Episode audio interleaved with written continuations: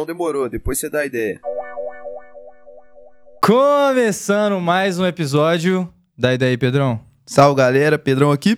Iago aqui. E como vocês sabem, antes da gente apresentar a nossa convidada sensacional de hoje, nós vamos falar dos nossos apoiadores, né? Pedrão com a palavra para Rio Claro Pneus. Nosso primeiro apoiador, ah lá, sincronia, Sincronia. é a Rio Claro Pneus, maior centro automotivo de Minas Gerais, com seis lojas em BH, uma loja em Contagem, uma mega loja em Betim, é arroba Rio Claro Pneus BH. Tem muita promoção na Rio Claro, sócio torcedor tem desconto. Então, como eu falei, é um centro automotivo. Não é só troca de pneu, apesar de ser Rio Claro Pneus, né? né? Uhum. E agora eles estão investindo no quê? Car Delivery. Pô, eu sempre a gente até conversado sobre carro antes, né? Se você não sabe o que você vai fazer com seu carro, liga para Rio Claro, fala, ó, me ajuda aqui. Eles vão lá, pega seu carro, leva lá na Rio Claro, fala o que precisar e te devolve. E aí, Sensacional. isso e muito mais serviços que Esse tem é o lá. diferencial. É. Entra lá, confere pros caras. E é isso. Isso. É, nosso segundo apoiador, Terral Bebidas. Igor já aprovou, já vou falar isso sempre aqui, porque o Igor adorou na hora que a gente trouxe pra ele. Todo mundo que vem elogia. Hard Seltzer, 87 calorias. É uma água gaseificada saborizada com álcool, um- ali, uma quantidade mínima. Então, esse final de semana com a galera, um churrasquinho. Aí você vai tomar uma Terral. Quer começar ali o, Leve. o- a transição da cerveja para uma vida mais fitness? Terral. entendeu? Tem três sabores e coisa linda. Se joga. Toca pra rodoviária. Hã? Nosso Ah, terceiro eu achei que ia dar uma sincronia, mas não. Deu, velho. Quase. Drudsburger. Drudsburger. Tá aqui de novo na nossa mesa, né? Vou mostrar ali pra câmera. Drudsburger. Veio aqui hoje, Um- entregou. É, veio aqui, entregou o melhor delivery de Belo Horizonte. Tá? Não tem loja física ainda, mas o Druds né, trouxe aqui pra gente. Infelizmente, ele não tem um sanduíche vegano, mas ele tem um vegetariano. Então, quem quiser comprar, né, entra nas redes sociais do Druds aí, liga lá, pede seu hambúrguer, que o nosso papo vai começar agora. Vale a pena pra caramba. Pessoal, hoje estamos aqui com a Duda Salabé. Muito obrigado pela presença. Eu que agradeço o Obrigado, convite, Duda. um prazer estar aqui. Nós temos que fortalecer os podcasts da região. Então, Muito ainda obrigado mais quando isso. da região é qualificado. Da audiência, compartilhar, curtir os Obrigado. podcasts de Belo Horizonte e Minas Gerais. É isso o nosso papel. Ou eu quero começar perguntando pra Duda o que, que ela arrumou na. na foi quinta? Não, Foi quinta? inclusive, Quinta-feira passada. dá pra puxar esse gancho dela falando de valorizar o- o- os podcasts da região, porque Isso, foi é. exatamente isso que rolou. A gente marcou com ela na quinta-feira, e aí ela simplesmente foi para Divinópolis, mas aí a Duda vai explicar pra vocês. Foi, foi trágico, para não dizer cômico. Tinha um podcast fechado para quinta-feira desta semana agora. Que ainda vai acontecer. que vai acontecer. E semana passada, marcada e agendada com vocês. Ok. Na quarta-feira eu recebo um WhatsApp de uma vereadora de Divinópolis, Lohane, que foi a vereadora mais votada da história de lá. Falou, Duda, você vai vir podcast aqui em Divinópolis? Eu vou, que maravilha. Só que seria nessa semana agora, não na passada. E eu achei que era semana passada. Aí deu o horário de quinta-feira, que eu teria que gravar aqui. Coloquei no, no, no, no- no- Google o, o nome da rua daqui e Divinópolis. E não é que Divinópolis tenha o endereço daqui. Eu fui pra lá. Quando eu chego, um temporal, um cenário apocalíptico. Quando eu chego, Não, mas tava chovendo muito. Muito. Tava mesmo. mas ao chegar em Divinópolis, eu caí numa rua deserta, no meio do nada. A rua não é asfaltada.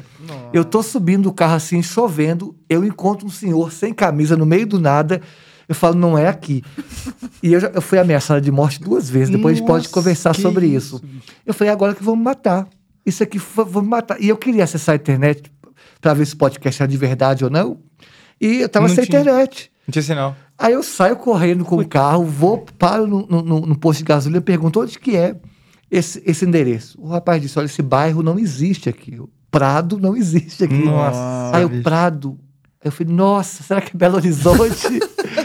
e aí era BH, mas eu achei que iriam me matar. Enfim, eu fui e voltei à toa pra... pra ainda perdi a gravação com vocês. Mas, Não, não, mas- agora a gente, né? Pô, eu fiquei feliz demais que, pô, é uma valorização enorme de falar. Ela me ligou pedindo desculpa. Eu falei, nossa, fiz uma confusão, peço mil desculpas e tal. A gente remarcou. Te agradeço muito por isso. E essa questão de valorizar os podcasts, porque é isso que a gente preza desde o início, né? de não sentir que existe uma concorrência, porque tá todo mundo começando, tá todo mundo se ajudando, sabe? O que- Vocês estão construindo Isso. uma nova forma de comunicação que vocês vão ter dimensão de como que essa, essa construção é importante daqui a 10 anos, porque vocês estão revolucionando a forma de fazer comunicação. Eu, há 20 anos atrás, tinha que assistir o Jô Soares para esperar É. ele ter a dar sorte de entrevistar a pessoa que eu queria. Verdade. Hoje, es- essas plataformas, de, esses programas de podcast, Você escolhe, você né? escolhe e vai trazendo. Então, assim, vocês estão mudando a forma de comunicar e, e parabenizo pela coragem Obrigado. né, de investir nesse, ne- ne- nesse ramo. E eu tenho certeza que os frutos irão aparecer e já estão aparecendo. Se Deus Sim, quiser. nossa. é. Pô. A gente Ah, espera isso demais também. Não, agora já, já que ela falou, conta aí como é que foi isso de ser ameaçada de morte. O que aconteceu? Já fiquei curioso aqui. Então, eu. é, me apresentando para quem não me conhece, eu me chamo Duda Salaberti, estou vereadora por Belo Horizonte, É mas sou professora. Eu posso estar na política, mas sou professora. Até porque eu entendo que as maiores transformações elas acontecem no espaço escolar. Então, a minha presença em sala de aula é muito mais política do que minha presença no parlamento. Porque criar novas leis é importante. Mas mais importante do que criar novas leis é criar novas consciências. É como diz aquela música do Gabriel Pensador: muda, que quando a gente muda, o mundo muda com a gente. A gente muda o mundo é na mudança da mente. Então, o que vai mudar o mundo não são novas leis, são novas consciências. E elas se constroem em sala de aula. Então, óbvio que um político tem muito, na minha opinião, ou melhor, um professor ou uma professora tem muito mais papel e relevância social do que um político. Não desconsiderando o papel da política, é importante. Mas a escola, os professores e professores de educação são o motor de transformação da sociedade. Bom, aí diz- dizendo isso, Que isso, vou até aplaudir. Obrigado. Me apresentando, eu, eu, em 2018 me candidatei ao Senado, fui a primeira pessoa transexual, a primeira travesti a disputar o cargo de senadora da República. É, e dois, não ganhei a eleição. E em, dois- e- em 2020 me candidato para vereadora e termino as eleições como a pessoa mais votada da história de Belo Horizonte. Eu ganho as eleições, alguns dias depois de ganhar a eleição, eu abro meu e-mail, vem uma ameaça de morte dizendo que iriam me matar e transformar a escola que eu dava aula num mar de sangue. É, e esse e-mail foi encaminhado não só para mim, mas também para os donos e os diretores da escola, dizendo que se não me demitissem, aquela escola seria transformada num mar de sangue. Isso. E eu acabo sendo demitida é, após essas ameaças de morte. Eu queria continuar dando aula, até porque, como eu disse, eu reconheço que meu papel em sala de aula é mais importante do que meu papel no parlamento. Porque em sala de aula eu crio novas consciências, no parlamento eu crio novas leis. E o que muda o mundo são novas consciências. Mas, não satisfeito com isso, eles mandaram outro e-mail para mim, para os donos da escola, até causar de fato a demissão. Quem mandou esses e-mails é o maior grupo de ódio que há na internet brasileira, do, do qual surgiram aqueles terroristas que cometeram um atentado na escola de Suzano, em São Paulo. É, e após as ameaças, eu tive uma reunião com a Comissão Interamericana de Direitos Humanos, com a ONU, a fim de pensar uma estrutura para me manter viva. É, então, esse é um tema sobre violência política que é recorrente no Brasil. A gente tem que discutir, porque o Brasil é um dos países que mais lidera, é, que lidera o ranking né, de violência política. O presidente Jair Bolsonaro ele foi vítima de violência política com uma facada.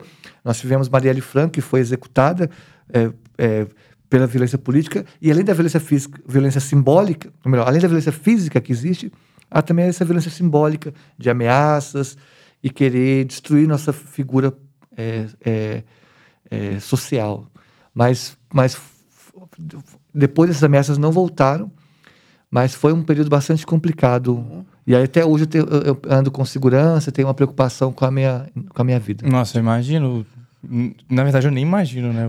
Mas acho que um detalhe importante nesse ponto é que é- ela não é a primeira vez, foi a primeira ameaça de morte propriamente dita. Uhum. Mas em 2018, quando eu lanço a minha candidatura, na verdade, em 2018 eu lanço minha pré-candidatura ao Senado no- é, pela manhã. E no- na parte da noite, a Marielle foi executada. E aí eu pensei naquele dia que não iria, que eu iria sair da política. Eu falei, olha, não, não faz sentido, é muita violência, é um espaço muito violento, eu tenho que sair da política. Mas eu pensei, não, agora, por Marielle, por tudo que aconteceu, eu tenho que continuar na política. Continuo, e aí no dia que eu lanço oficialmente a minha candidatura, no dia que eu lanço oficialmente a minha candidatura, parte da família Bolsonaro compartilha essa candidatura. E aí meu Instagram, em menos de uma hora, recebeu milhares de mensagens de ódio. Milhares. E a palavra que mais aparecia era nojo. Porque é isso, isso. que parte da sociedade tem em relação a nós travestis transexuais. Não satisfeito com isso, esses grupos começaram a avaliar negativamente a página do Facebook da escola que eu trabalho, trabalhava para exigir minha demissão. Não satisfeito com isso, começaram a ligar para a escola que eu trabalhava pedindo minha demissão. Queriam mobilizar uma manifestação na porta da escola que eu trabalhava para que eu fosse demitida. Demitida. Tudo isso porque eu me candidatei ao Senado. Por uma transexual, uma travesti candidatar ao Senado. Usufruindo do seu direito de liberdade é, de, né? candidatar, né? E a violência começou. Então, chegou nesse ponto em 2018, não conseguiram me demitir, porque os alunos criaram uma grande mobilização a fim de me manter na escola. Então, não houve a demissão. Mas 2020, após as ameaças de morte, aconteceu. mais explícita, acontece minha demissão. Não, depois disso tudo que você falou e tudo mais, eu fico me perguntando por que, que você resolveu trocar essa aula de aula que, é, que você falou que é tão importante, mais pela política. Deve ter alguma coisa muito grande ali. Então, eu, a, a, a minha, as minhas aulas sempre foram muito politizadas, no sentido uhum. de que o papel da escola é, é, é, não só gerar conteúdo, mas também um processo de formação cidadã que pressupõe uma análise crítica da sociedade. Então, minhas aulas sempre foram pautadas em fomentar uma análise crítica é, sobre as estruturas que coordenam a sociedade. É, quando eu iniciei minha transição de gênero, me torno uma transexual, uma travesti, é, o meu corpo por si só já é um corpo político porque ele tensiona as estruturas que há na sociedade. É, e eu percebi também que nós moramos num país, nós moramos num país em que 90% das travestis transexuais estão na prostituição. Segundo a UFMG, 91% das travestis transexuais de Belo Horizonte não concluíram o ensino médio. Então não existe evasão escolar para travestis transexuais. Existe um projeto que acaba expulsando as transexuais, muitas das vezes, pela violência que é reproduzida dentro da própria escola. Então, se 90% das travestis não conclu... 90% das travestis são prostituição, 91% é, não concluiu o ensino médio, isso mostra que a nossa realidade nunca foi pautada pela direita, pela esquerda nem pelo centro. Uhum.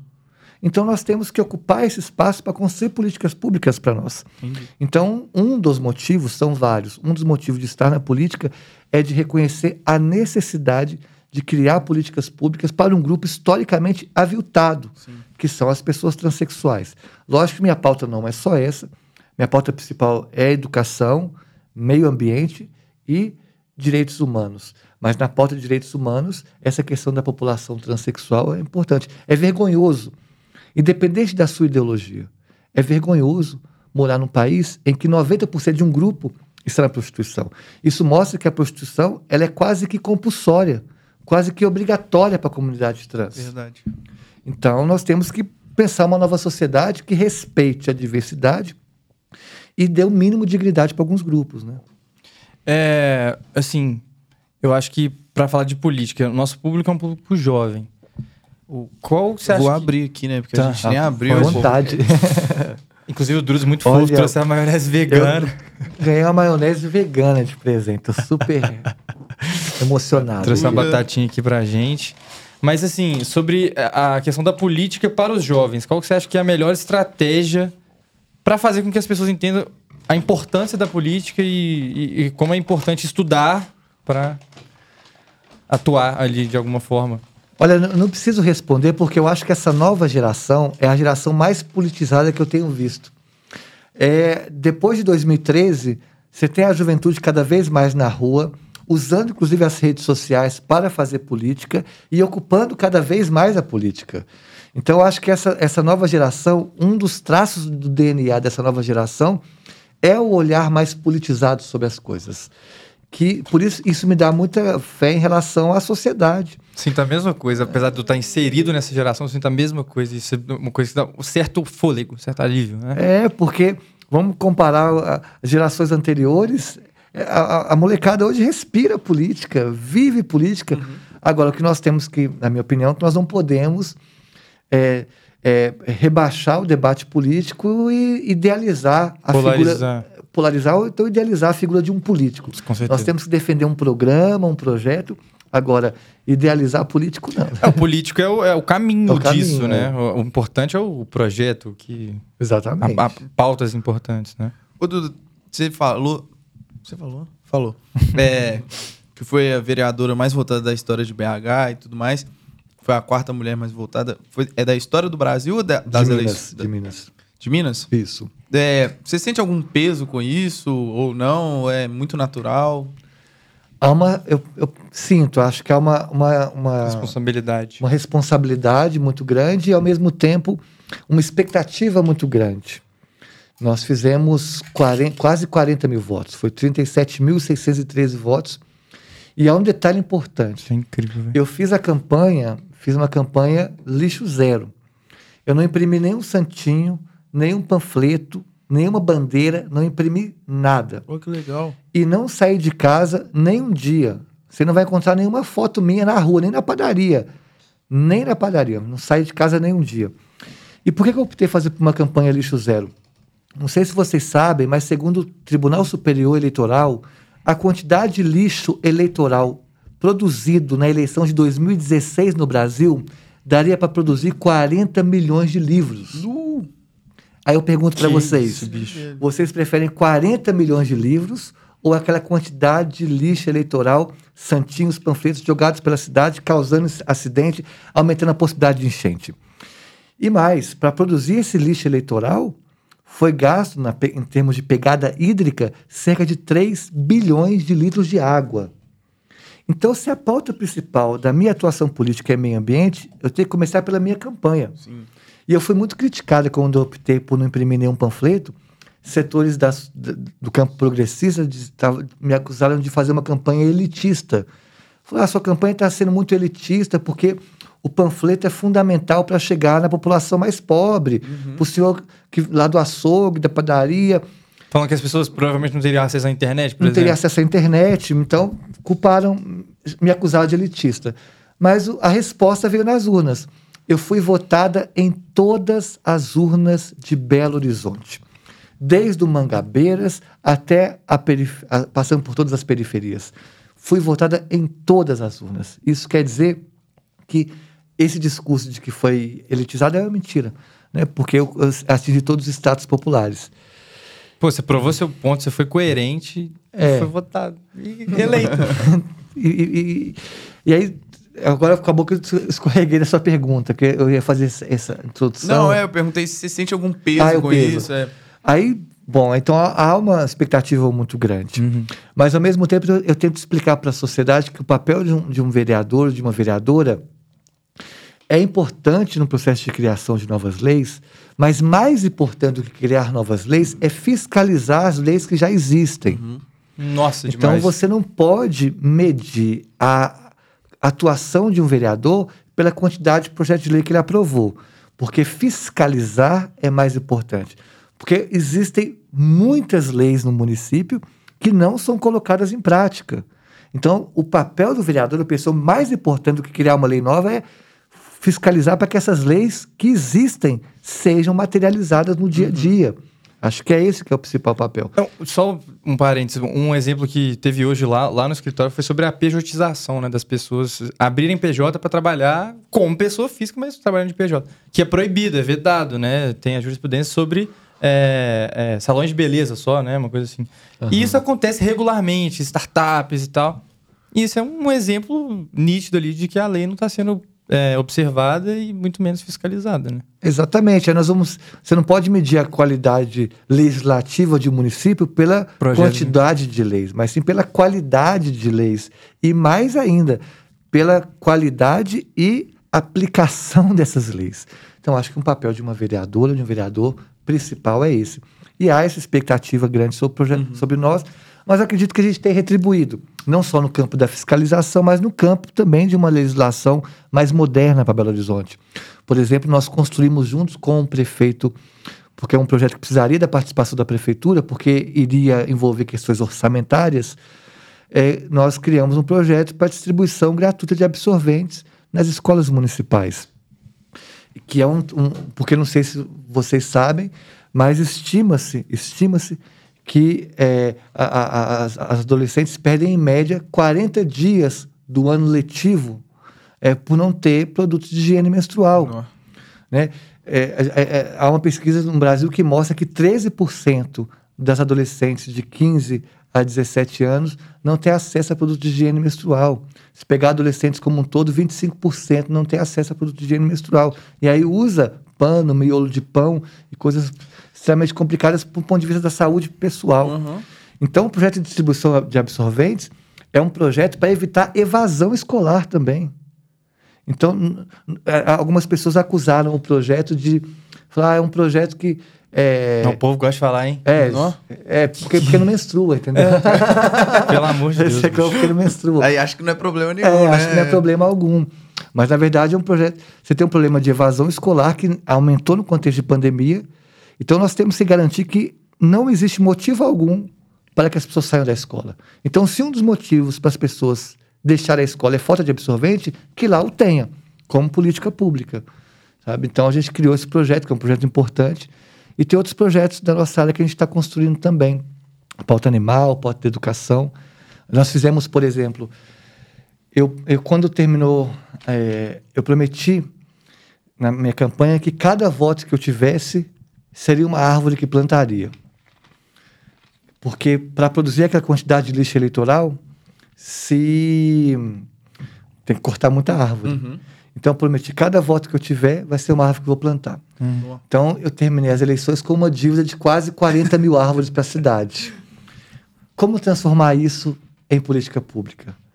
Sentamos com a prefeitura e criamos um projeto de ecoalfabetização, em que nós, a comunidade escolar vai participar em fazer plantios é, em áreas, espaços vazios, como criação de hortas urbanas, plantios ao redor da escola para que todos os caminhos para a escola sejam caminhos atraentes, uhum. que a criança, quando passe por lá, vê a árvore crescendo, se, bem, se né? torna guardiã da árvore, se sinta bem com aquele espaço arborizado.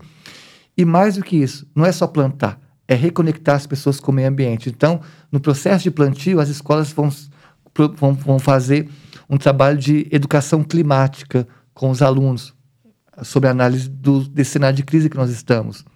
É isso que eu ia perguntar, tipo assim, ia ter a, a execução né, da, da, questão, a concretização de plantar a árvore, mas também de entender o porquê, entender o, o, o contexto que nós estamos inseridos. Né? É um projeto de ecoalfabetização. Uhum. E aí vai implantar mais de 100 mil árvores em Belo Horizonte. Então, uma uhum. dívida que eu tinha de 37 mil, a prefeitura adotou, vai adotar enquanto política pública plantio de mais de 100 mil árvores e já está dando efeito. No ano passado, que foi o primeiro ano de mandato, aumentou em 8% o plantio de árvores em Belo Horizonte.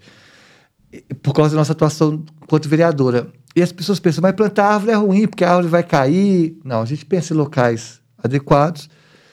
E mais do que isso, para o combate à crise climática, o plantio de árvores é uma estratégia importante, porque não sei se vocês sabem, mas em média, uma árvore adulta projeta sobre a atmosfera cerca de 500 litros de água. Uma árvore adulta projeta para a atmosfera, em média, 500 litros de água. Que isso, muita coisa. Então, as árvores são importantes, diversas coisas, para promoção de saúde e para garantia também de uma sociedade melhor. É, Duda, eu queria te perguntar quem são suas inspirações na política e inspirações de vida também. Aí, se quiser colocar, dividir três, três a três ali. Ah, na política, eu um grande ícone que eu tenho na política foi o Leonel Brizola. Uhum. Me pergunta por quê? O, o Brizola ele fez uma coisa que eu acho essencial, que ele teve a coragem, quando foi governador do Rio, de investir 42% do orçamento público em educação. Para entender o que significa isso, o governo federal hoje no Brasil investe 3,91% em educação. É muito pouco. O Brizola investiu isso. 42% criando a escola em tempo integral. Uhum em que a criança, em periferias, na, nas periferias mais vulneráveis do Rio de Janeiro, que é os CIEPs, e que a criança ia para aula de manhã e na parte da tarde todas as escolas Todo CIEPS do Brizola tinha dentista e médico. Que legal. Todas as escolas tinham dentista, médico, tempo integral e na parte da tarde um espaço grande para a cultura popular, para a cultura da periferia, ali na, na produção de, de conhecimento com os alunos. Uhum. Então ele foi o maior ícone político assim. E ele foi a pessoa que mais construiu escolas na história do Brasil, talvez do mundo. É, construiu mais de 5 mil escolas. E ele entendia que para transformar a sociedade, o motor principal é a educação. E ele foi muito criticado na época, diziam que ele foi o governador de uma obra só. Só que essa Nossa. obra só é É que- simplesmente é a simplesmente a educação. Que eu, não, vou falar que é o mais importante, mas É, tá tá lá. Então foi, foi isso que é, um- é uma inspiração para mim, o Brizola. Foi o maior governador que o Brasil já teve. Na política atual, eu não tenho nenhuma grande inspiração. Pelo contrário, eu acho que a política atual é muito chata. Está cada vez mais chata a política, cada vez mais chato discutir política. É, basta ver os almoços de domingo na família, é insuportável. Então, não eu gosto. vi no Facebook, eu falei, É. é. pior pra mim, esse é o pior argumento. Nossa, isso aí tá polarizando a família mesmo. Ele virou um, um debate de. Debate não, mas o ódio, pra pagar o ódio ali, né? Com a sua Vox, seu meu Deus, nunca imaginaria. Tá insuportável. Então não Tá. tem ninguém que eu goste da política atual. Agora, inspiração de vida.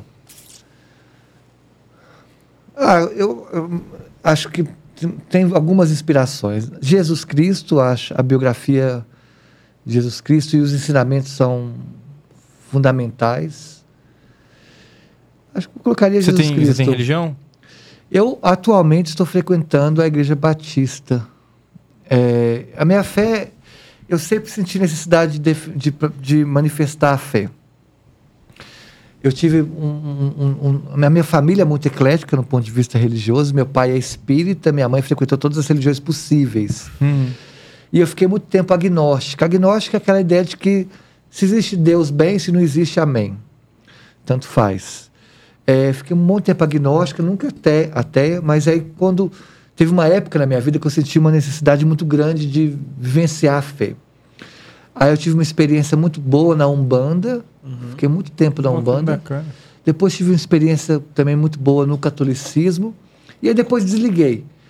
E aí, há uns dois anos atrás, eu senti de novo a necessidade de praticar a fé. Falei, onde que eu vou praticar a fé? Falei, olha, é, eu, tem uma frase do Apocalipse que eu gosto muito que diz: Deus vomitará os mornos. Mornos. Isso, Deus vomitará os mornos. Não há coisa pior que uma pessoa morna, uma vida morna, um namoro morno, uma política morna. Aquela coisa mais ou menos, né? você tem que ser intenso em tudo. Com certeza. E eu falei, onde que eu vou praticar minha fé? Eu falei, olha, eu queria algo que fosse um pouco mais intenso na minha, na minha espiritualidade, na minha relação com o metafísico. Falei, olha, eu vou, vou experimentar as experiências, as, as igrejas evangélicas. E aí não sabia por qual começar, li as, a- a- as várias nominações evangélicas, tive uma experiência da igreja metodista, inicialmente foi na metodista, porque a igreja metodista tinha essa relação do trabalho social junto com a fé, que me encantou muito, foi uma experiência muito boa. E aí eu, eu participei de um, uma, de, um, de um evento político, aí vieram umas pessoas da igreja batista me chamarem, falei, então vamos lá, vamos experimentar. Fui duas vezes e, e gostei, tô- por enquanto estou na, igreja batista. Mas Que se me perguntar, eu sou cristã, sou cristã, mas tenho uma fé muito, muito aberta, assim. Nossa, adorei isso de como irei exercer minha fé e ao mesmo tempo conhecendo outras religiões, outras crenças. É, é, não- é difícil você racionalizar a fé, né? com Porque- certeza. Mas eu tentei inicialmente ler um pouco sobre as histórias das religiões, né, no- dentro do cristianismo, para ver qual que tinha uma relação.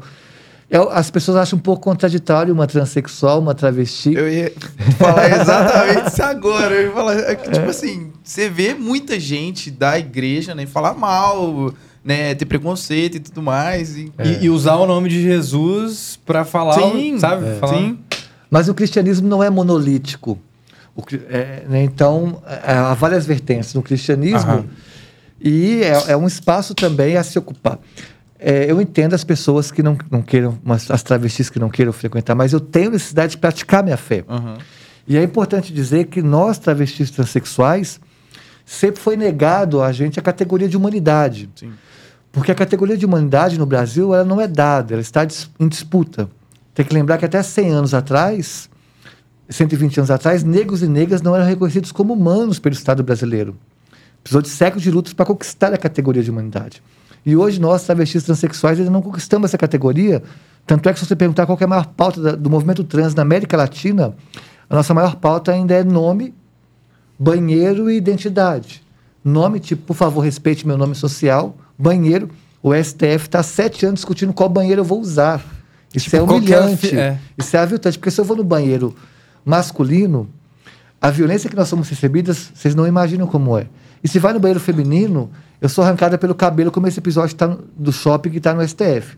Então, se eu tenho direito a banheiro, a nome, a identidade, é que o trinômio mínimo para reconhecer meu corpo como um corpo humano não foi conquistado ainda. É E sobreviver com, com coisas mínimas, dignas, né? Digna. Sobreviver com É, um, ser humano. ser humano. E a fé é uma dimensão humana. Sim. Há pessoas que conseguem viver sem fé, mas há pessoas que necessitam praticar a fé. E a fé é um elemento da humanidade e nós temos que exercer. E agora, disputemos também os espaços religiosos. É um espaço também. que- a- a- eu vou, amar o, o- o- próximo como a mim mesma, sabe? Então, assim, essa ideia do, do- da- de a gente trabalhar com a ideia do- da tolerância é também um processo de construção dentro das próprias igrejas também. É, eu, eu lembrei agora da questão do. Eu poderia parar que minha esposa está que liga o tempo Não, todo. Pode, que é urgente. pode. Peraí. Ela está ligando tem 10 minutos Não, seguidos. tranquilo. Mas então, é sobre essa questão de pô, pessoas trans, travestis serem aceitos como humanos, com dignidade, sabe? Que ainda não, não chegou lá. E eu, eu, eu lembrei assim, de ocuparem espaços, sempre ocuparem. É, sobre a questão da Lina ter entrado no BBB, o que, que você achou disso? É, e quando você recebeu a informação, como você reagiu? Eu não, eu não acompanho o Big Brother, não, não tenho nada contra o programa, Não, não. Não, acompanho por. Porque eu, eu não vejo televisão, né? Mas é, eu acho importante, no ponto de vista pedagógico, de dar visibilidade a um corpo, uma pauta que foi historicamente apagado e que as famílias vão cometer que discutir, porque esse debate é um debate urgente de se fazer. Então, torço para ela, quero que ela ganhe. Seria importante nesse sentido da representação do que ela é, carrega e do que ela vocaliza. Mas, ao mesmo tempo, eu, eu tenho umas certas preocupações de como que as, as estruturas da sociedade elas acabam é, cooptando algumas lutas ou tentando cooptar algumas lutas, sendo um pouco mais, mais didática. Então, você tem toda uma, uma- uma, reivindicação da comunidade trans, em que 90% dessa comunidade está na prostituição. eu bati a cabeça na luz. Tudo bem aí, velho? Pau. Não, Tá tudo certo aí, né? Que coisa a gente compromete o latte ali, tranquilo. Cuidado com o chifre aí, pelo amor de Deus. Mas vai daí. Mas a minha preocupação é como que algumas estruturas da sociedade acabam cooptando ou tentando cooptar algumas lutas. Estão sendo um pouco mais didática. Nós temos uma população de travestis transexuais que no Brasil, antes da pandemia, porque a pandemia se agrava por causa da crise econômica, mas antes da pandemia, 90% das transexuais estavam na prostituição. 91% não tinham concluído o ensino médio. 6% das travestis transexuais de Belo Horizonte foram expulsas de casa com menos de 13 anos de idade, segundo o FMG. Que isso. Então você tem eh, um movimento que luta para garantir o mínimo de dignidade, o mínimo de humanidade. E algumas estruturas da sociedade tentam cooptar eh, essa luta, dando, por exemplo, colo- colocando ali tendo sucesso ou uma outra trans tendo sucesso, como se aquilo fosse sucesso da comunidade trans.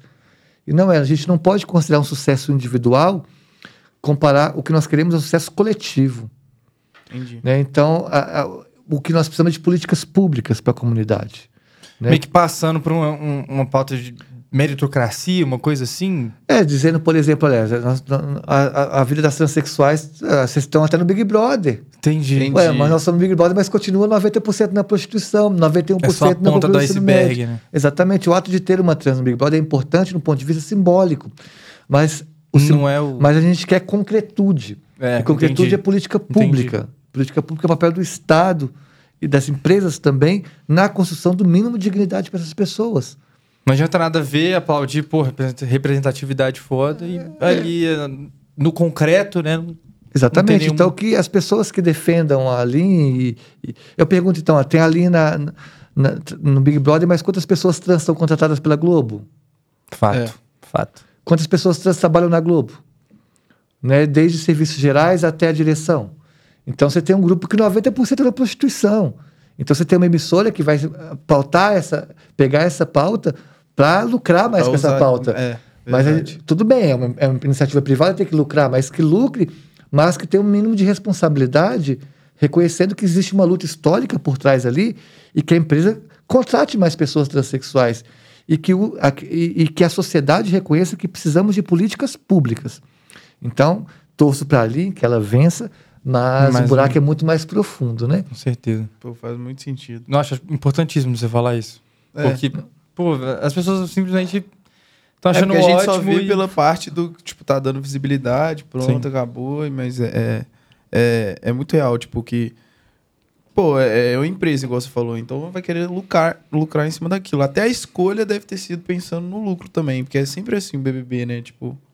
Mas, só Tipo, que, quem, qual o outro público que eu posso abraçar pra ganhar dinheiro em cima? É sempre mesmo. Porque se é setor privado quer lucrar, tem que lucrar, ok, é, é- é da iniciativa privada o lucro. Mas as empresas também têm que ter mais responsabilidade social. Né? Nós estamos numa sociedade e é papel de todos transformá-la. Então, que o setor privado pense, nós, nós temos um grupo que 90% é da prostituição. A prostituição é quase que compulsória, é quase que obrigatória.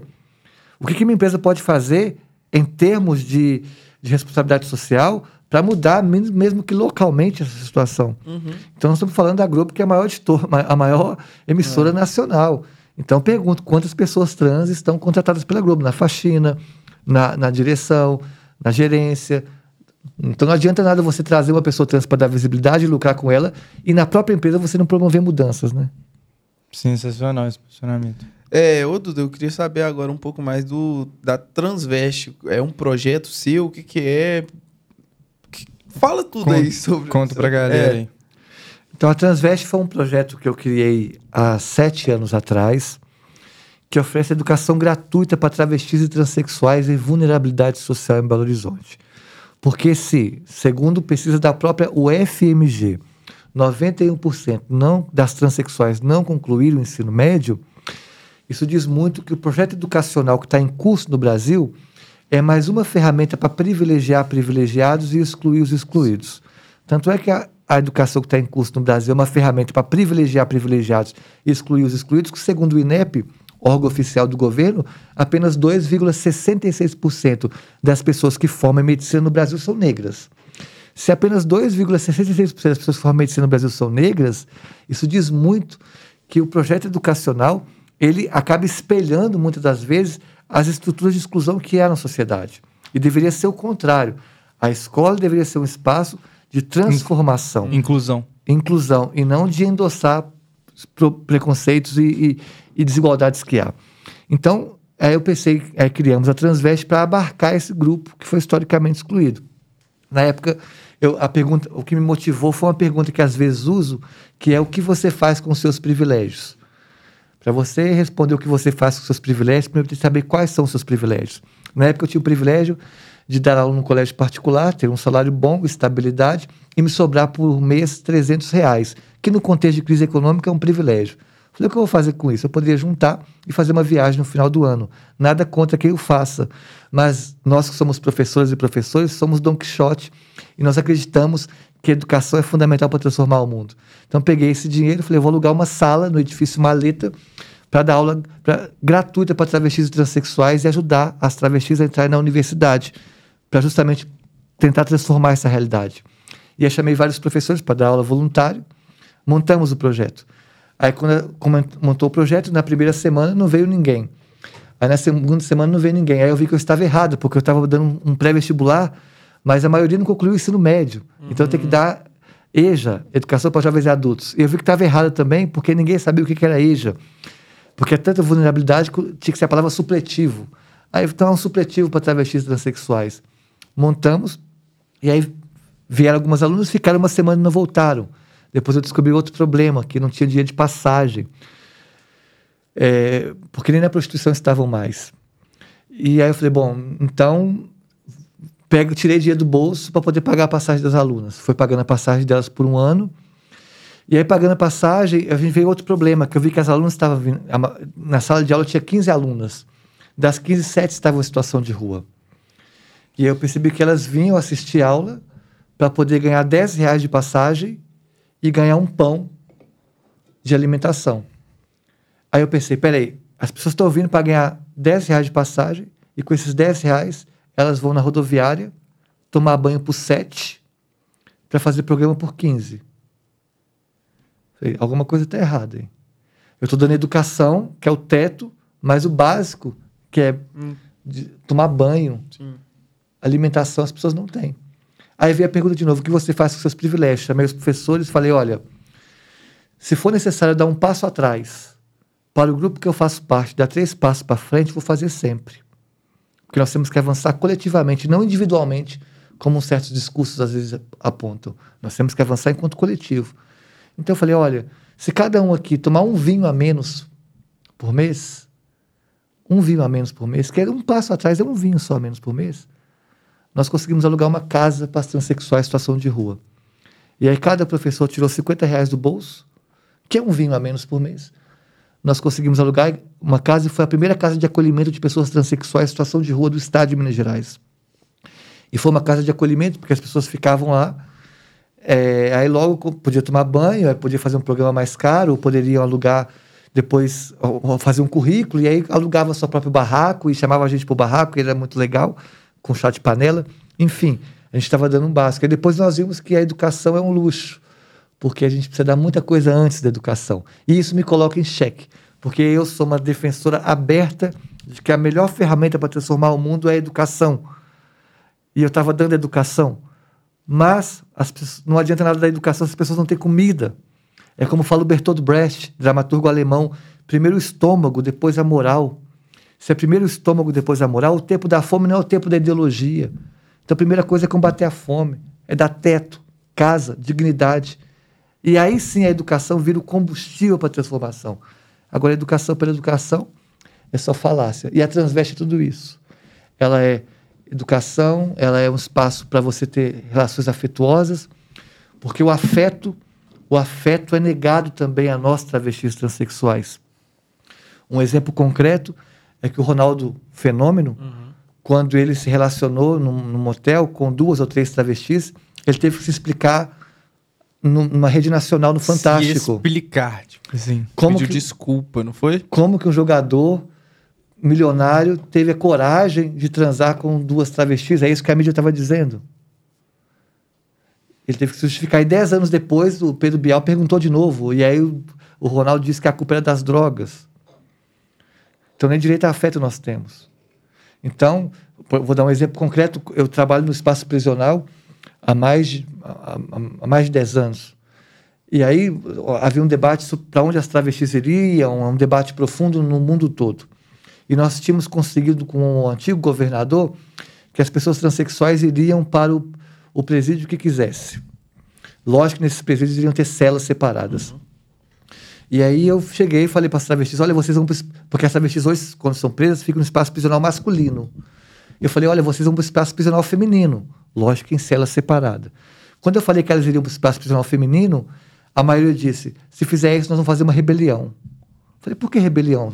Aqui vocês são estupradas, muitas das vezes, porque fica uma travesti numa cela com 10 homens. Elas são estupradas e usadas como moeda de troca, tipo, você vai fazer um boquete ali em troco de, de um malboro, e a violência é muito grande. Falei, então, você- vocês hum, sofrem inúmeras violações aqui, você vai poder ir para o espaço feminino, numa cela separada só para vocês, que vai dar o mínimo de dignidade. E aí elas disseram, não, se fizer isso, nós vamos fazer uma rebelião. A gente quer ficar aqui. Eu demorei alguns meses para entender que o espaço, a violência é tamanha contra as pessoas trans, a vulnerabilidade é tamanha contra nós, que o espaço prisional, muitas das vezes, é um dos poucos espaços que é permitido a relação afetuosa com uma travesti. Ou melhor dizendo, o espaço prisional é um dos poucos espaços em que o homem vai dizer assim, ó, essa aqui é minha esposa. Porque a relação conosco normalmente é num terreno baldio de madrugada ou num carro apertado de madrugada. As relações conosco em público não existem. Na verdade, uma travesti ocupar um espaço público é, é muito raro. Porque nem direito ao sol é dado uma travesti. Porque dificilmente você encontra uma travesti de manhã comprando pão na padaria. Nem direito ao sol nos é dado. Só nos é dado a esquina de madrugada para prostituição. E a sociedade naturalizou encontrar travesti somente de madrugada na esquina. E nem é dado, é conquistado esse espaço. Porque se dependesse da sociedade, nem direito à prostituição nós temos. Então, é um grupo que é expulso do mercado formal de trabalho, já que 90% é uma prostituição, e ainda a sociedade não quer nem que fique na prostituição. Enfim, eu estou dizendo tudo isso para mostrar que a transveste ela surge para dar o mínimo de, de afeto, o mínimo de relação para as pessoas trans, que não é dado. Nós somos. As pessoas trans são expulsas primeiro da família, já que, segundo a UFMG, 6% foram expulsas de casa com menos de 13 anos de idade. Depois somos expulsas da escola, porque, segundo a UFMG, 91% das travestis não concluíram o ensino médio. Depois somos expulsas também do mercado de trabalho, já que 90% das travestis são a prostituição. Depois somos expulsas do, mercado, do, do sistema de saúde, já que estima-se o Ministério da Saúde que 41% das travestis do Brasil estão com HIV. E somos expulsas da categoria de humanidade, porque nem direito a banheiro nós temos. Então nós somos expulsas de todos os espaços. Então não é a linha ocupando o Big Brother que vai mudar essa realidade. É importante ela estar lá. É importante de ocupar esse espaço, mas entender que o buraco é muito mais a fundo. É, e, e é isso. Que isso. Que aula. Tá ok? Que aula. Que isso, um tapa na cara da sociedade mesmo, de verdade. Mano, Achei incrível isso de é, o que você faz com seus privilégios, né? Eu nunca tinha parado pra pensar dessa forma, assim, porque uma coisa mínima. Um vinho a menos pra três pra, passos muda à muita frente. coisa. Muita... Sensacional. Vamos para as perguntas? vamos. É. Depois, a- primeiro a gente vai para as perguntas dos nossos ouvintes e depois a gente coloca o papo, que é o nosso Perfeito. Papão é- bate-volta ali, nosso... Papão é um joguinho leve pra, pra conhecer, as pessoas conhecerem um pouco mais de você também. Você tá entrando aí? Peraí, tô entrando aqui. Aí, foi. Vamos lá. Tem muito, hein? Gabriel, aí, porque eu sei que tem algumas que ela já respondeu durante a conversa, então... Gabriel Underline Ostalício. Qual a opinião dela a respeito do fundão? O fundo eleitoral é um absurdo esse, o fundo eleitoral, sobretudo ter aumentado. Uma, que, e e é um absurdo por dois motivos. Primeiro, porque o Brasil vive a maior crise econômica da sua história, com o aumento da fome. 51% dos brasileiros hoje estão em insegurança alimentar, que é um nome bonito para dizer que 51% dos brasileiros não têm garantia da alimentação no dia de amanhã. Então, e, e num contexto de fome, aumentar dinheiro para a campanha eleitoral. Um verdadeiro absurdo. No entanto, há que se pensar que nós tem que reduzir muito, mas eu sou favorável a que as pessoas, que algum, o financiamento público de campanha, eu acho que ele é importante, não nesses valores tanto aprovado como atual, longe disso, mas ele minimamente é importante para garantir o mínimo de equidade, no sentido de que se não tiver isso, somente as pessoas que têm grana que tira do próprio bolso Exato. faz. É muito fácil o Partido Novo dizer que é contra o fundo eleitoral. só tem milionário no Novo. é simples, eu sou contra o fundo eleitoral. É só você é milionário, você tira o dinheiro do bolso e faz. Né? As campanhas do Novo são caríssimas. Tiradas do bolso, campanhas de milionários. Então, como é que você, como é que você vai garantir, por exemplo, que o, que o seu Zé da padaria vai se candidatar? Contra o, o- o- Então, acho que é importante, mas não os, os valores atual do fundo eleitoral é um absurdo, uma vergonha e faz um desserviço para a política, né? Ótimo. É, A real. Vini Moura 18. A real ideia e possibilidade de se candidatar a governadora de Minas Gerais. Tem governadora, já tem, tem, tem um Senado, monte de né? coisa, é. Tem vários cenários abertos. É, eu prometi cumprir meu, meu mandato. A primeira promessa, promessa foi essa. É, agora, teve as duas ameaças de morte que sofri e que essas ameaças de morte elas me colocam em vulnerabilidade. Tanto é que a ONU estava em contato comigo para garantir minha segurança. Então, é, um, um- um mandato federal me daria mais segurança. E, ao mesmo tempo, algumas pautas que a gente carrega, elas são de esfera federal. Então, existe a possibilidade de uma disputa federal? Existe. Não é o, o cenário que eu quero. O cenário que eu quero é cumprir o mandato. Mas se as ameaças de morte aumentarem e o cenário po- político, a conjuntura política exigir que eu vá, e o público assim o quiser, eu o farei. mas em princípio cu- cumpriu o mandato. Para a governadora, saíram umas pesquisas, né? A gente tem pontuado nas pesquisas. Por exemplo, no, no, no, no- no norte de Minas, eu fico em segundo lugar, empatada com Calil. E para o Senado, eu também estava em segundo lugar, com a Anastasia. A Anastasia saiu, então, em tese, eu ficaria em primeiro lugar na disputa para o Senado. Mas o objetivo maior é cumprimento do mandato. E presidência? Imagina que foda, bicho. É... é, ele perguntou se sim, quais os planos, metas, objetivos quanto a isso. Acho que você respondeu, né? É, Mandou umas é, ele mandou umas 20 perguntas. um beijo para ele. É, como surgiu a ideia das plantações de árvores? Pensa em algum projeto para manter? Nós fizemos o maior plantio coletivo da história de Belo Horizonte. Plantamos 1.300 árvores no Barreiro, criando uma. Isso vai mudar o microclima do local, vai valorizar o espaço, porque os bairros arborizados são os bairros mais caros também, e criando também uma área de lazer.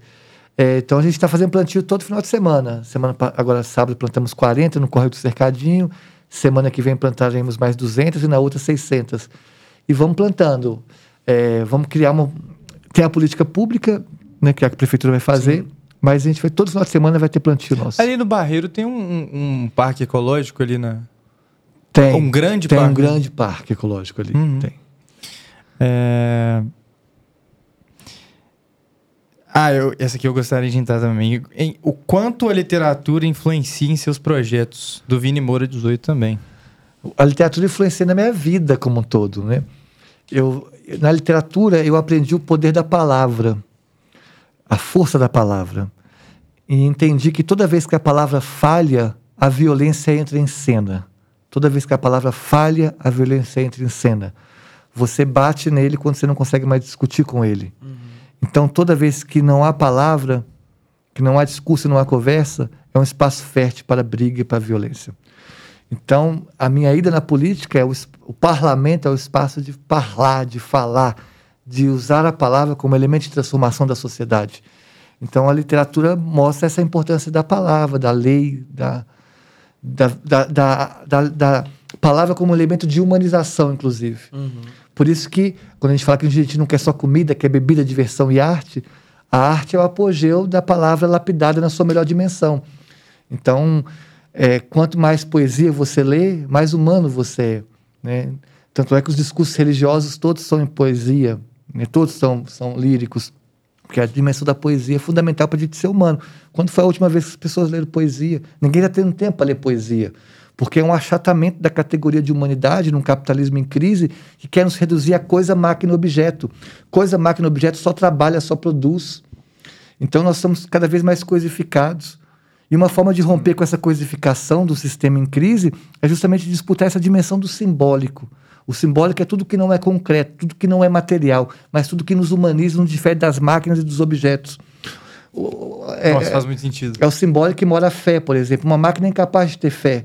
Quanto mais fé você tem, mais humano você é. É no simbólico que mora a paixão. Uma máquina não tem paixão. Quanto mais paixão você tiver, mais humano você é. É no simbólico que mora a poesia. Então, essa dimensão da poesia, do simbólico, da fé, da paixão, das utopias, dos sonhos, da esperança, isso é algo elemento, fundamental se nós queremos nos tratar como humanos. Então, eu respondo: quanto menos poesia você lê, mais você está achatando sua categoria de humanidade. Não precisa ser a poesia em verso, pode ser a poesia na música, a poesia no teatro, a poesia no filme, a poesia num beijo. É a poesia que é o elemento mais importante da minha vida, eu aprendi isso na literatura. E a poesia em verso também. Mas para quem não gosta de poesia em verso, tem poesia num quadro, num podcast. que isso, que honra. Tem poesia no podcast, a gente já trouxe. Verdade. Foi ou não foi? É, foi. Minha namorada. Minha namorada escreve poesia, tem uma Ah, parte que de poesia. legal. É... Pô, acho sensacional. Assim, abrindo um parênteses nisso que eu queria entrar, é, já que a gente falou de inspirações, referências, a maior referência, assim, no campo literário sua, ou al- alguma obra que você acha que, assim, é elementar para a pessoa ler e conhecer o que é a arte, o que é poesia, o lírico. O que, que você acha, assim? Qual- É, eu, eu acho que o meu livro, meu, o livro que eu mais gosto é Don Quixote. Eu tô com ele lá pra ler na minha estante, ainda Mas não... é difícil às vezes. É? Se você não conseguir, tenta mais para frente. Uhum. Mas vai dar um dia, tenho certeza. Só de estar lá, é, tá num bom lugar. Don Quixote é meu livro favorito. E hum, literatura brasileira, eu digo. Aí tem tantos, né? Eu Ah, vamos por, por escola. Qual que é a escola literária que você mais. que eu mais gosto. É. É difícil É também. difícil, né, de restringir, É, é assim. difícil restringir, mas eu estaria na, na minha, minha poetisa favorita é Cecília Meirelles e meu escritor em narrativa favorito é o Érico Veríssimo. Então peço para ler Ana Terra ou um certo Capitão Rodrigo, que são bem legais. Poxa, um, um CS Capitão Rodrigo era pra eu ter lido no nono ano e não li. Isso, é. Passa para ler no nono ano. Essa é a época. Eu vou ler, eu vou ler. Você vai gostar, você vai gostar. É. Peraí. Tem uma ali em cima que foi parecida que, que o meu pai fez na outra caixinha. Então, essa aqui eu acho um pouco polêmica, mas eu gostaria de saber da questão do, do debate. É, Lucas Santos ADV Underline. É, como é dividir espaço democrático com um colega tão combativo como o Nicolas Ferreira? É, a pergunta do meu pai foi um pouco mais aberta, tipo, perguntando sobre todos os colegas e tudo mais. Mas fica aí. Olha, quando o Nicolas, é, quando saíram, quando a gente terminou as eleições, eu saí como a pessoa mais votada da história de Belo Horizonte, o Nicolas como segundo mais votado, eu percebi na mídia um- um- e no jornalismo uma preocupação muito grande em, em criar uma narratividade que polarizaria eu e o Nicolas, lógico que nós somos de polos diferentes, mas que polarizaria e, e queria replicar uma dinâmica que aconteceu em 2017, 18, entre Bolsonaro e Jean Willis. E, e eu percebi muito isso, e, e- e- esse tipo de estratégia é muito ruim, porque nós vimos o que aconteceu. Nós tivemos Marielle executada, Jean Willis exilado e o Bolsonaro presidente. É, então, eu não quero. Eu falei para os jornais queriam que a gente fizesse debate, queriam aproximar. Eu falei: olha, tem que ter uma responsabilidade do jornalismo. É, esse tipo de polarização é muito ruim para a sociedade. E aí, para evitar qualquer tipo de briga, eu liguei para, peguei o telefone, liguei para o Nicolas e parabenizei o Nicolas pela vitória e falei que briguem as ideias e não as pessoas. É, eu, eu, eu, tive uma De ati- repente. tive uma atitude, tive uma atitude republicana, Aham. sabendo que nós estávamos em campo diferente. Quando eu publicizei isso, eu fui muito criticada, sobretudo do campo que eu faço parte, dizendo: ah, você está dando, é, dando, conversando com fascista e não sei o quê, não sei o quê. Fui criticada, mas paguei o preço político. Eu falei: olha, eu venho da literatura. Se a palavra transformou minha vida, ela pode transformar a vida de qualquer pessoa. Tudo se resolve no diálogo, tudo se resolve na conversa. Se eu deixar de conversar com ele ou qualquer outra pessoa, a violência vai aparecer. É a palavra que nos humaniza. Então, é essa a minha ferramenta. Não se combate escuridão com mais escuridão. Se combate escuridão com luz. E a luz é a palavra. É, no princípio foi o verbo. Está na Bíblia. Aham. No princípio foi o verbo. O início de tudo é o verbo. O início de tudo é a palavra. E aí ele conversou comigo por telefone e foi muito Educado. educado comigo no telefone. Tivemos divergências políticas e essa divergência eu reconheço que ele ultrapassou o limite e foi para a esfera de ordem pessoal. Inclusive, há um processo meu contra ele. É por é, trans, a transfobia no Brasil, ela é considerada racismo, né? Pelo entendimento do STF, é um, um processo meu contra ele por injúria, né? E o Ministério Público dobrou a aposta. O Ministério Público considerou como racismo, então ele está sendo investigado né, pelo Ministério Público por racismo.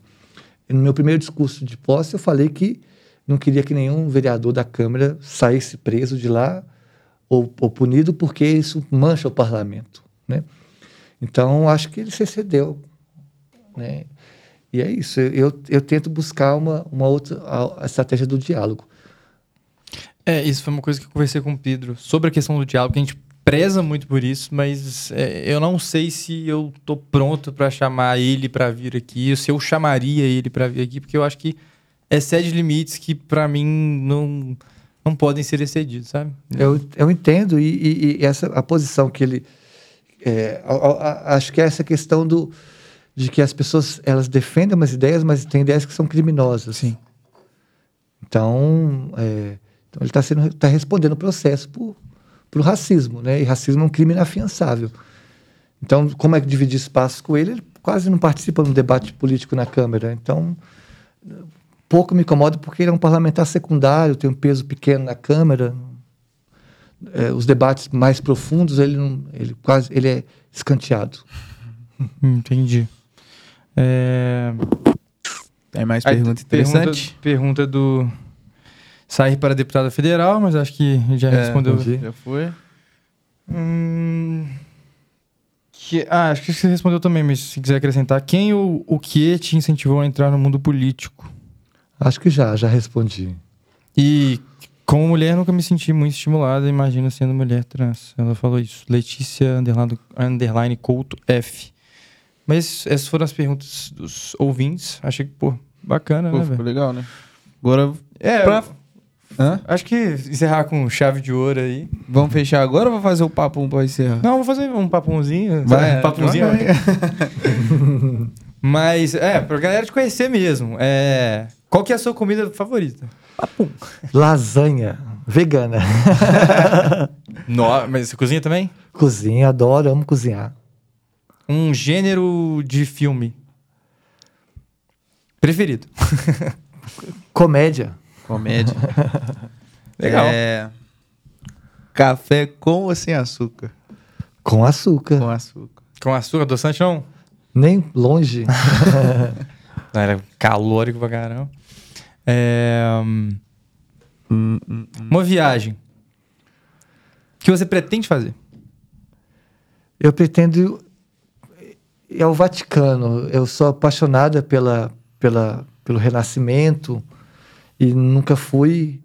E lá foi plasmada, acho que a arte que mais me toca, assim, sabe? Pensar tudo que está lá da arte renascentista e barroca. Eu tenho grande, grande paixão. Perguntei se você já conheceu a Europa. Mas... Não conheço. Entendi. É... Porque o renascimento ali É, tenho vontade. respira, né? Respira. Um medo. A gente sempre gosta de perguntar. Porque o medo você conhece. Medo é clássica. Você conhece. né? Eu descobri que eu tenho medo de avião. E eu Descobriu na isso já há muitos anos de vida, depois de vários voos. Porque quando eu pegava o a- avião, eu estava conversando com uma amiga no aeroporto. Eu falei, você tem medo de avião? Ela, não. Eu falei, eu também não. Aí eu falei, a única coisa que acontece comigo é que quando eu vou pegar um voo, eu como muito antes, eu vou comendo muito. E toda vez que o avião vai decolar e vai aterrissar, eu acho que eu vou morrer. Falei, agora que eu vou morrer, agora que eu vou morrer, aí não morro. Ela, Duda, isso aí é ter medo. Aí, isso foi uma epifania. Epifania é quando acontece uma coisa idiota no seu dia a dia, mas causa uma reflexão profunda. Aí eu, nossa, então eu tenho medo de avião. É... Uma raça de cachorro. Eu sou vegana e a nossa luta é para extinguir, acabar com a ideia de raças. Entendi. Porque Ah, não o- sabia. É, o- as pessoas que defendem raças brigam com a gente, né? Lógico. Mas nós- o- o- se pegar o histórico de formação, de criação das isso, raças, há, há todo um histórico de violência, né? Então a gente acredita que, que o mundo ideal é o mundo sem raças. De, que, porque as raças são estimuladas e criadas em laboratórios, né? Ah, tá, entendi. Faz sentido. Não, ainda mais venda de cachorro, uma coisa. É, tem altos cachorros que a galera fala, tipo, o pug, por exemplo, que não respira É, direito. exatamente, E tal, nem, a gente nem era pra ser daquele jeito. Luta né? pelo fim das raças mesmo, fim da venda de animais. Inclusive aqui em Belo Horizonte nós temos uma luta histórica pelo fim da venda de animais. Entrei com um projeto, foi barrado na Câmara. É um absurdo você ter um mercado central. A, a venda, eu estava discutindo a venda de animais como um todo. Uhum. Mas é um absurdo você ter um mercado central, polo importantíssimo para Belo Horizonte, com tantos animais sendo vendidos ali. No meio da cidade. meio, né? onde vende comida. Então a gente discute aqui em Belo Horizonte o conceito de saúde única, que é entender que a saúde animal, humana e ambiental estão interligadas. Você negligenciar uma saúde é impactar outra. O exemplo concreto é a pandemia agora. A pandemia, ela, ela é de origem zoonótica, animal. Segundo a OMS, 100% das últimas pandemias foi de origem zoonótica, de origem animal. Ou seja, a culpa não é dos, dos animais, a culpa é da nossa relação Com eles. predatória com eles. Então você desconsidera a saúde animal e isso impacta a saúde humana. Então, políticas públicas para os animais é uma forma de promover a saúde para o próprio humano. Um exemplo disso é a leishmaniose. A leishmaniose é uma, uma doença dos, do- de cães e, a- e que matou mais, mais humano no ano retrasado que dengue, né? Que isso? De verdade, muito obrigado por isso, porque eu não, não fazia ideia dessa discussão sobre a terra de animais, É, as, de pessoas, cachorro. as pessoas falam assim, ah, que o parlamentar que vai discutir projeto para animal como um projeto menor. Não, é um Não. projeto maior, é um projeto de saúde única. É saúde humana, ambiental e animal estão interligadas. 100% das pandemias, últimas foram de origem animal. E 70% das novas doenças, segundo a OMS, são de origem animal. E é culpa da nossa relação predatória com eles. Pra fechar o que a gente tinha conversado antes, o que que você acha... Fugindo um pouco do papo, né? O que que você acha da... Do veganismo e da comunidade vegana? Então, sou vegana há 10 anos. Eu, eu acho que o veganismo é uma ferramenta importante para a transformação da sociedade. Me tornei vegana pelos números, não só pelo sofrimento dos animais, mas porque pelos números que, que, que são bastante assustadores. Por exemplo, que gasta-se para produzir um quilo de carne, gasta-se em média 16 mil litros de água. E esse número é subestimado porque ele não conta a quantidade de nascentes que são hum, é, que, se perdem por causa da pecuária. Mas gasta em média 16 mil litros de água para produzir um quilo de carne.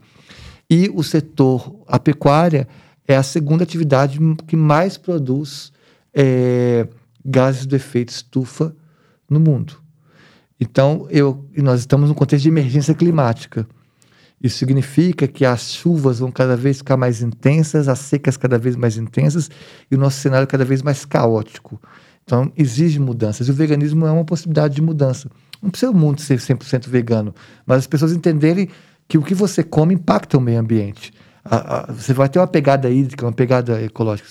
Se você quiser continuar comendo carne, uma possibilidade, você tem uma relação afetiva que não consegue superar, ou você precisa, etc., mas que você tem um consumo mais consciente. Eu acho que o importante é ter um consumo consciente. Adoraria que todo mundo fosse vegano, mas acho que não é possível. Até porque é, é uma utopia que seria até violenta. Por exemplo, como é que eu posso chegar para a comunidade indígena e exigir que a comunidade indígena seja vegana? Sendo que a comunidade indígena tem uma relação ambiental muito mais interessante para nos ensinar do que nós ensinamos para ele.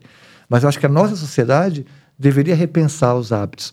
Isso passa pelo veganismo. Mas eu entendo também que o veganismo tem que se politizar mais em alguns pontos. Você tem um veganismo liberal, do qual eu sou contra, que é um veganismo que acha que a libertação, o veganismo luta pela libertação animal. E o veganismo liberal, ele acredita que a libertação, ele acredita que a libertação se dá pelo consumo. Então, eu, eu sou crítica a isso. A libertação não se dá pelo consumo. O ato de ter mais produtos veganos na lanchonete não vai tornar o mundo necessariamente melhor. Então, vou dar um exemplo. Se você pegar nos últimos três anos, aumentou consideravelmente a quantidade de produtos veganos nas prateleiras. Mas, nos últimos três anos, aumentou consideravelmente a exploração de animais do mundo. Então, se o veganismo é uma ferramenta para acabar com a exploração dos animais ou diminuir a exploração, então não faz sentido. Lógico que é legal coisa ter tá errada. Alguma coisa está errada. Lógico que é legal ter produto na prateleira, mas não é isso que é a libertação.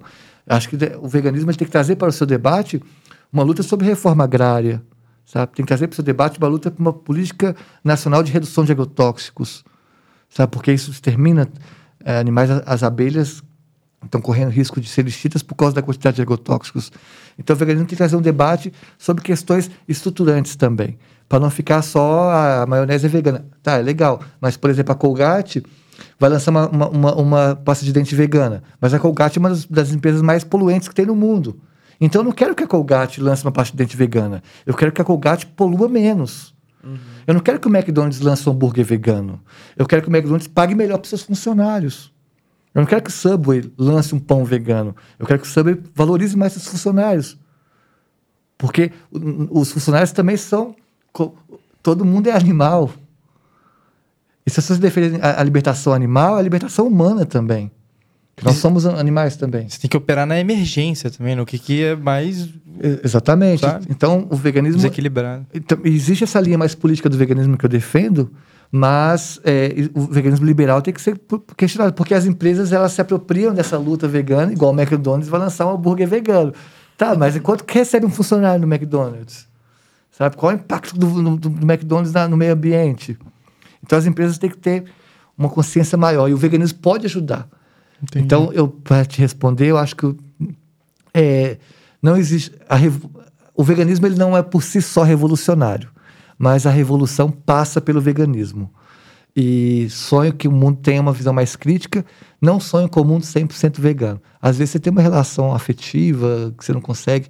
Eu, eu sou vegano há 10 anos. Vou dar um exemplo. Eu estava conversando aqui antes. Eu adoro carne, não como carne. Mas salivo quando eu vejo carne. Salivo. Minha, minha família toda comia muito carne. Eu sempre comi muito carne. Me tornei vegana por consciência. Quando as pessoas me chamam para um restaurante que eu vejo carne, eu começo a salivar. Não como. Eu sou, mas como assim? Aí eu dou um paralelo entre a monogamia. Você começa um relacionamento afetivo com alguém e, vai, e propõe ser monogâmica, não trair. Lógico que você tem tesão por outras pessoas, óbvio que a gente tem tesão por outras pessoas, mas você não trai.